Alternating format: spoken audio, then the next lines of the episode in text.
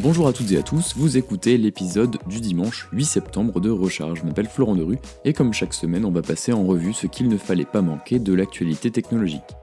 Et aujourd'hui, c'est un peu une adaptation d'un épisode de Black Mirror dans le monde réel que je vais vous proposer.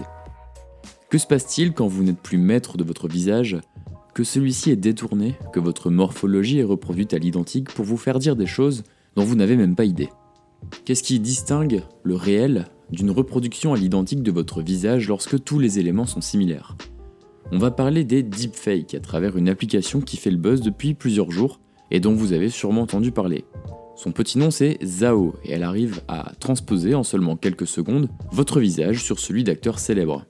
Derrière un logiciel fun se cache un outil au potentiel dévastateur, notamment en termes de conséquences sur le développement des fake news. On parlera aussi de la sortie de la toute première Porsche électrique, la Taycan, présentée, il faut le dire, de manière assez spectaculaire devant les chutes du Niagara il y a quelques jours, et d'une expérimentation de Facebook qui veut purement et simplement retirer le nombre de likes sur les publications du réseau social. C'était déjà le cas avec Instagram depuis peu qui testait cette fonctionnalité tantôt décriée par les utilisateurs, tantôt encensée pour la révolution qu'elle allait engendrer. Facebook aurait pour projet de retirer le nombre de likes sur les publications postées sur sa plateforme. Actuellement, le compteur de likes du fil d'actualité a une apparence qui ressemble à quelque chose comme Florent et 29 autres amis ont réagi à cette photo. Et en détail, on peut voir le nombre de personnes qui ont adoré le post, mis un grrr ou un waouh. Jane Manchungong, chercheuse en sécurité informatique, a découvert la fonctionnalité cachée avant même qu'elle ne soit annoncée. Attention, on parle sûrement d'un test, rien n'est définitif, mais il est fort probable que ce changement soit effectif dans les prochains mois. En effet, les réseaux sociaux, et donc on ne parle pas ici que de Facebook, mais bien de tous les réseaux sociaux, ont été mis en cause dans l'effet négatif au niveau de la santé mentale que peuvent avoir tous ces chiffres sur les utilisateurs. En juillet dernier, le sénateur américain John Hawley a proposé une loi du nom de SMART pour Social Media Addiction Reduction Technology, qui avait pour but de réduire les mécanismes euh, mis en place par les géants du net pour nous rendre tous addicts. Et cela avait fait pas mal de bruit, car une des propositions visait tout simplement à interdire les flammes de Snapchat, qui incitent selon lui les adolescents à passer beaucoup de temps chaque jour à faire grimper le nombre de jours consécutifs où ils échangent avec leurs amis. Les likes, les commentaires, les interactions virtuelles viennent altérer l'estime des individus ayant un terrain propice au manque de confiance en soi, et les plateformes ont leur part de responsabilité dans ce système. Différentes études ces dernières années sont venues démontrer les effets dévastateurs que pouvaient avoir les réseaux sociaux sur nos personnalités, nos comportements, et parfois un simple changement dans le design du réseau social peut éviter des conséquences dramatiques dans la vie réelle. Vous en avez sûrement entendu parler autour de la machine à café dernièrement, l'application Zao est devenue en l'espace de quelques jours un véritable phénomène. Le concept est simple, vous prenez une selfie que vous mettez en ligne sur l'application, vous pouvez choisir une séquence cinématographique où joue un de vos acteurs préférés, disons Leonardo DiCaprio dans Titanic, et l'application va transposer votre visage sur celui du personnage principal. C'est fun, c'est viral, c'est taillé pour Internet et les réseaux sociaux. Cette application développée par l'entreprise chinoise Momo est une véritable prouesse technologique. Ce procédé, on appelle ça les deepfakes. Et leur histoire n'est pas si fun. Les deepfakes se sont multipliés à la vitesse grand V dès 2016 pour créer de fausses sextapes de célébrités ou alors pour humilier des personnes à qui vous voulez nuire. Il suffit de prendre le visage de la personne et de venir l'ajouter au corps d'une actrice pornographique par exemple, et le tour est joué. Vous pouvez obtenir une vidéo troublante de réalisme alors qu'elle est le fruit d'un montage. Il est tout simplement impossible, à moins de procéder à une analyse approfondie de l'image, de déceler le vrai du faux. Le deepfake, c'est également une invitation à manipuler l'opinion publique, en créant de toutes pièces des déclarations qui n'ont jamais véritablement existé.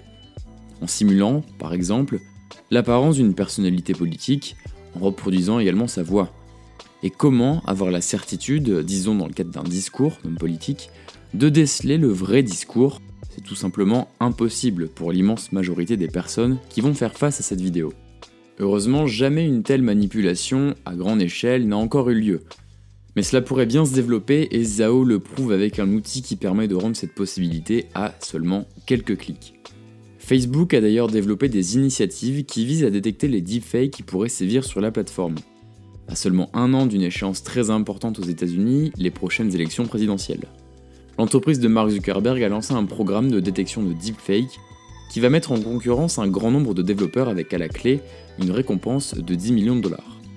Une autre question que cette application soulève, c'est la gestion de toutes les images que vous leur envoyez. Toutes les selfies peuvent être utilisées pour constituer une immense base de données qui pourrait être ensuite exploitée par des acteurs qui, eux, n'utiliseront pas vos visages pour faire des montages rigolos.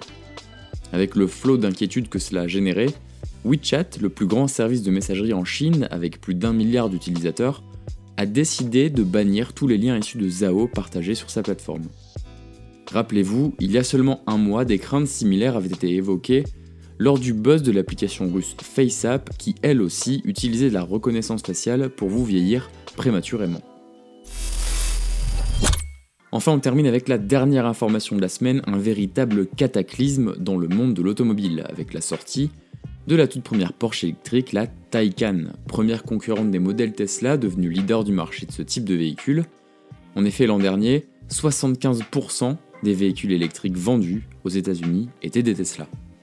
La Porsche Taycan est donc la concrétisation d'un concept car dévoilé pour la toute première fois en 2015, initialement sous le nom de Mission E, une voiture aux caractéristiques d'une grande sportive, 450 km d'autonomie annoncée, une vitesse maximale de 260 km/h et un 0 à 100 km/h réalisé en seulement 2,8 secondes.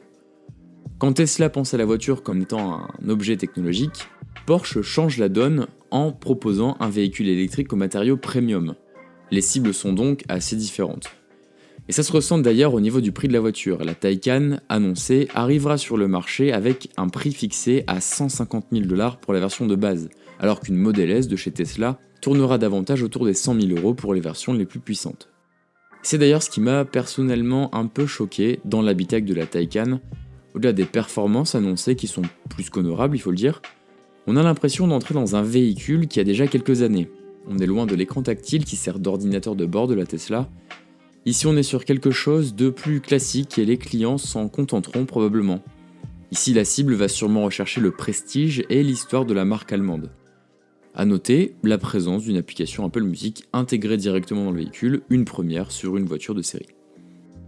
La Taycan ne sera probablement pas le plus grand succès commercial de la firme allemande, mais au moins elle a le mérite de venir s'intégrer dans un marché de la voiture électrique qui commence seulement à se développer après des années de domination quasiment monopolistique de la firme d'Elon Musk. Et on termine avec le chiffre de la semaine qui est un symbole d'un changement dans les modes de consommation des produits culturels. On sait quelle place ont pris les plateformes de diffusion de contenu dans nos existences, qu'il s'agisse de films ou de musique avec Spotify ou Netflix. En 2019, 80% des revenus de l'industrie musicale proviennent du streaming, soit plus de 20% en plus par rapport à l'an dernier. Les derniers artistes réticents commencent enfin à comprendre l'engouement autour de cette manière de consommer. Jean-Jacques Goldman a enfin mis en ligne toute sa discographie à la fin du mois d'août dernier, après des années de lutte acharnée. Mais il est nécessaire de souligner que les supports physiques ne sont pas non plus en reste. L'an dernier en France, ce sont plus de 4 millions de vinyles qui se sont vendus chez les disquaires, une multiplication par 5 en seulement 5 ans.